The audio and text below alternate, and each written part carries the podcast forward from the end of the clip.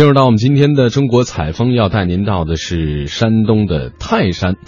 泰山呢是雄置于山东的中部，古称岱山、岱宗，春秋时呢改成叫泰山的。大量的香客，包括游人啊，是上山需要这个住宿吃饭，所以说呢，泰山天街就应运而生了。天街具体形成在什么时间已经是不可考了，但是呢，较大规模的朝山是开始于西汉时期。为香客服务的天街呢，大约也应该是在这一时间来同步的。那么，关于天街最早的文字记载呢，是建于北宋的初年。泰山的天街呢，是指南天门向东到碧霞祠的一段街道，全长约一华里；南天门向北的一段路，约有呢一百米，被称为北天街，也就是岱顶天街。商铺林立，也是这个一市一街，形成了特有的风俗。那么今天的中国采风下半时段一开始，我们就一起带您去感受泰山天街的魅力。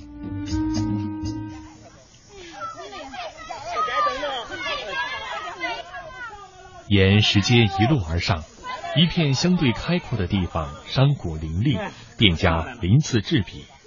这里就是泰山天街。天街全长一百米，形成了特有的风俗。尤其这条天街呢，是从明代开始揭露十家而居。但是很多客人呀，呃，走到这里的时候啊，就会有疑问了：秦始皇开始上泰山，文官武官跟随，为什么明代才有了这样的一条商业街呢？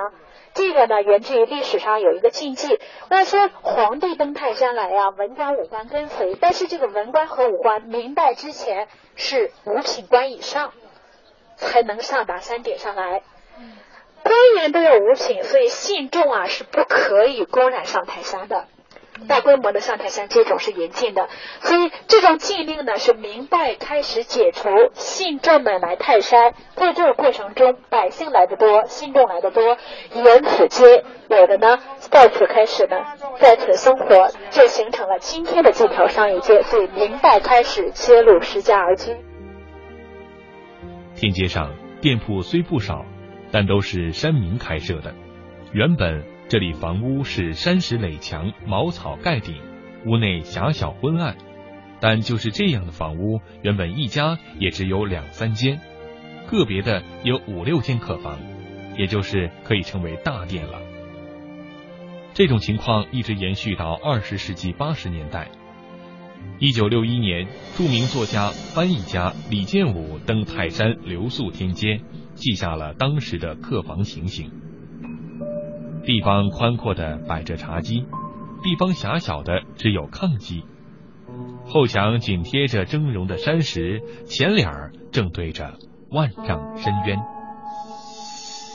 十家店家呢，首先呢，经营的范围啊都是一致的，茶水、茶社，取当地的资源，山高水长，山有多高，水有多长，乃至于咱们临近玉皇顶的位置，还有云泉所在。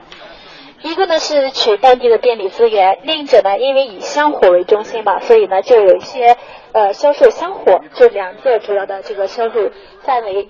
但是统一，因为都是经营的同一的生意，他们店与店之间怎么来作为分别区分呢？就是把店的门口挂有实物，有十家老店，叫木碗老店、棒槌老店、莺歌老店、寨里老老店、元宝老店。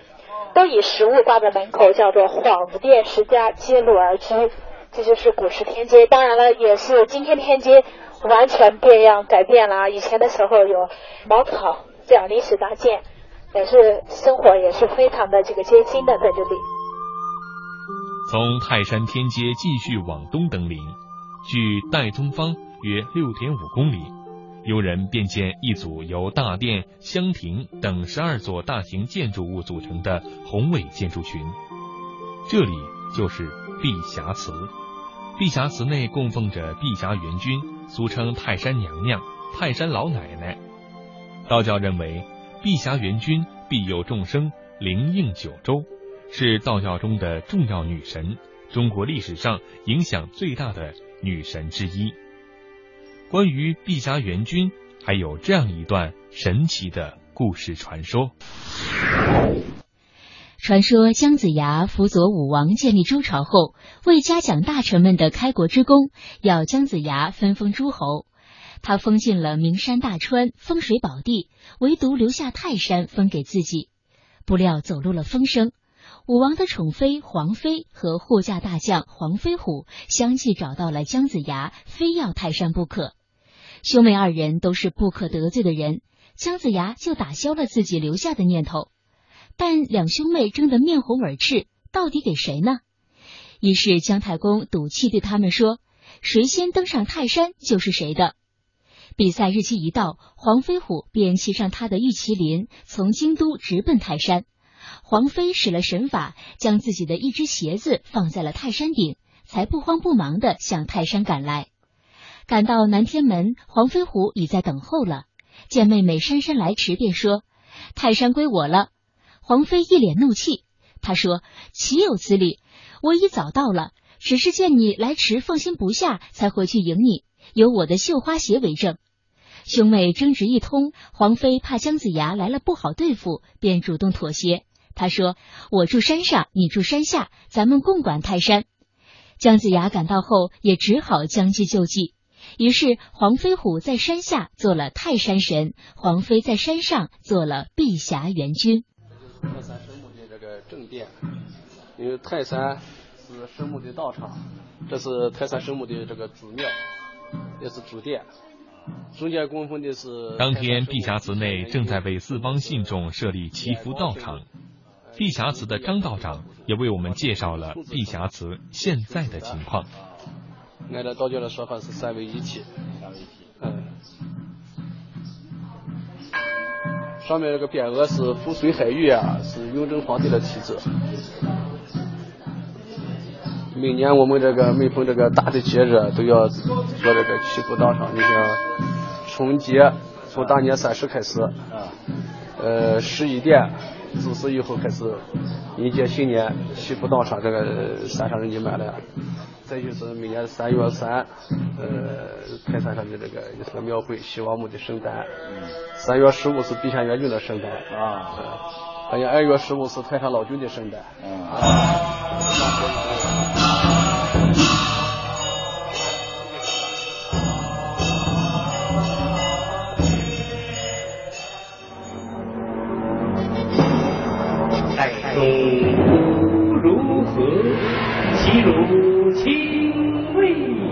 观泰山风景，品齐鲁文化。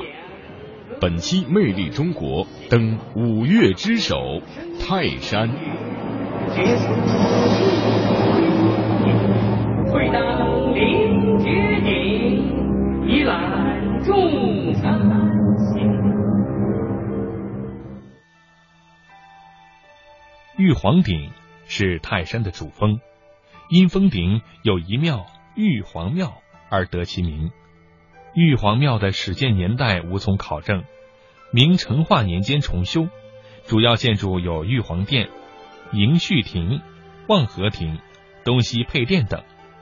殿内供奉着玉皇大帝的铜像，神龛上匾额题写“柴望遗风”，说明古代帝王曾经在此处祭天，祭祀山川诸神。殿前有极顶石，标志着泰山的最高处。极顶石西北有古登峰台石刻，也说明了历代帝王登封泰山时在此设坛祭天。这个位置呢，就是制高点玉皇殿所在的位置了。海拔呢，至此呢是一千五百四十五米。呃。在山东省来讲的话，它就是制高点了，没有再比它一个高点所在。所以呢，在我们的院落之中，有一些文体，像“天左一柱”，“东方最高耸入云霄间”，包括前方还有“为天在上”这样的言语，再次说明与天接壤之处就在此处。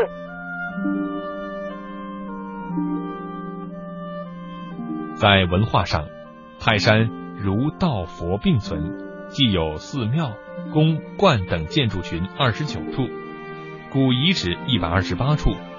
从孔子、司马迁、李白、杜甫到近代名流，泰山一直就是文人墨客顶礼膜拜的圣地。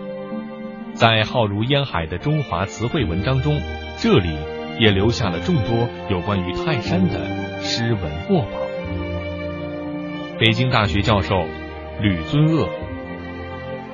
那么这么一看的时候，山东的古道的文化，它的起源不是说从别的省可能传过来的，哦，不是说，而是它本身就有一个起源，本身就有一个起源啊。所以说，我们就把它叫叫叫叫海带文化。啊，海带文化，海带文化嗯是吧？海带文化呢，那包括晚期的。从我们理解的海带文化，就包括黄海沿沿岸的，像日照什么的这一些，那也是沿海的。那么带嘛，那就是泰山是吧？泰山周围的像埋伏特征，呃，这一些，所以我们就把它叫叫海带文化。中国社会科学院研究员庞普。他那个一个很很有趣的故事，因为他弹琴弹得非常好，但是人家不懂，很多人都不懂。他就有一天呢，走到这个地方呢，他一弹，有有一个人叫钟子期，他弹了一曲以后，钟子期说：“先生，这个琴呢，刚才这一段琴是是不是志在高山呢？你弹起琴是不是就就就关于说，嗯，这一曲，又他又说我又弹一曲。”弹完以后，他说：“你是不是这一曲是志在流水呀、哎呀，不得了！这一位啊说，我现在可发现了知音了，知音就是从这儿来的。啊遇到知音知道我这个琴的音是说什么，所以你可找到知音了，两人成了好朋友。然后这一位啊继续走了，走了的约好了，某年某月回来，路开到这儿，等回来以后呢，钟子期就死了。死了以后，他就到他坟上把琴